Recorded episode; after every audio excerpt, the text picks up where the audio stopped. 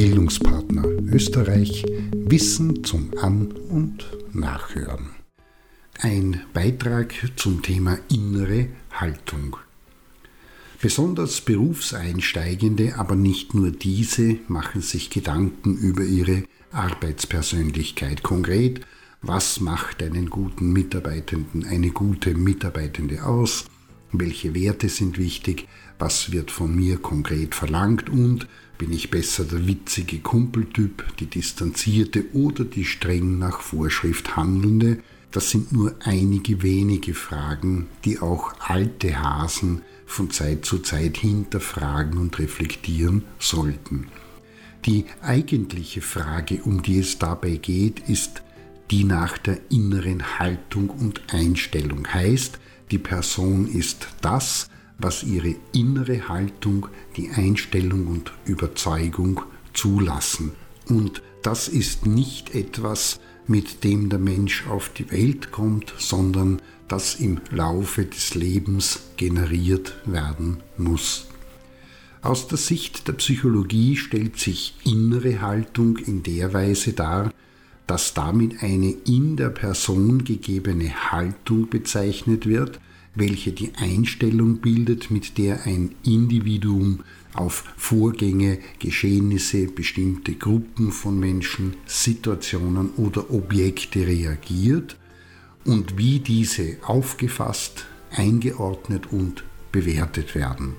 Konkret, das Verhalten und Umgehen wird ein jeweils anderes sein, um ein einfaches Beispiel zu verwenden, wenn die innere Haltung von morgen ist auch noch ein Tag getragen ist oder sich an was erledigt werden muss, wird sofort getan, orientiert. Diese innere Einstellung ist einerseits zum geringeren Teil das Ergebnis von eigenen Erlebnissen und Erfahrungen, wie auch das Resultat von übernommenen Erfahrungen anderer Menschen. Dieser Anteil ist wesentlich größer. Die Schlüsse, die aus all diesen Erfahrungen gezogen werden, beziehungsweise die Summe dieser positiven und durchaus auch negativen Erfahrungen, beeinflussen, ob einem das lieb ist oder nicht, was die Person glaubt und vor allem, wie sie an etwas heran, vor und umgeht und sich verhält. Heißt, diese aus Erfahrung gewonnene innere Haltung drückt sich in den Überzeugungen, dem Wahrnehmen, Denken wie auch den Emotionen und im Verhalten und Umgehen, beispielsweise über Werte, Einstellungen, die Gesinnung, aber auch in Form der Überzeugungssysteme aus. Woran gearbeitet werden muss, wenn man in diesem Kontext etwas verändern oder verbessern möchte, ist nicht das Verhalten, sondern sind die inneren Einstellungsbilder und damit verbundenen Haltungen und Überzeugungen. Heißt, es kann nicht fruchtbar sein und wird zu keinem Erfolg führen, wenn versucht wird, beispielsweise das Lernverhalten zu verändern um bessere Noten zu bekommen, wenn im Hintergrund eine innere Haltung, Einstellung und Überzeugung im Sinne von das traue ich mir nicht zu und das schaffe ich ohne dies nicht wirkt.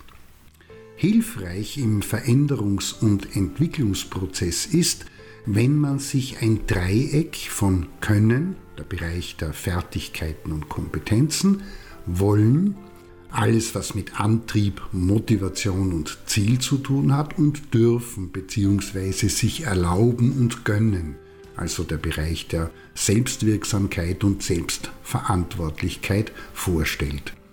Fakt ist, wenn die Person weiß, welche Fertigkeiten und Kompetenzen sie bedienen und nutzen bzw.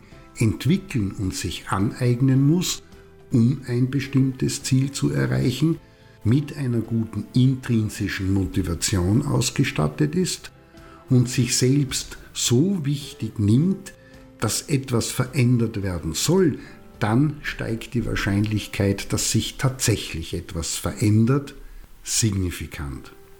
Zudem ist es wichtig, wenn man die Bereiche können, wollen und dürfen kritisch im Auge behält und immer wieder darüber selbst oder aber auch mit anderen gemeinsam nachdenkt und reflektiert.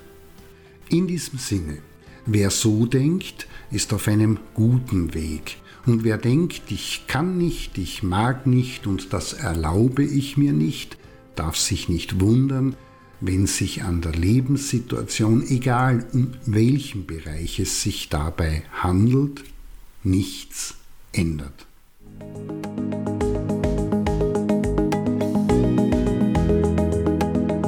Das war Bildungspartner Österreich Wissen zum An- und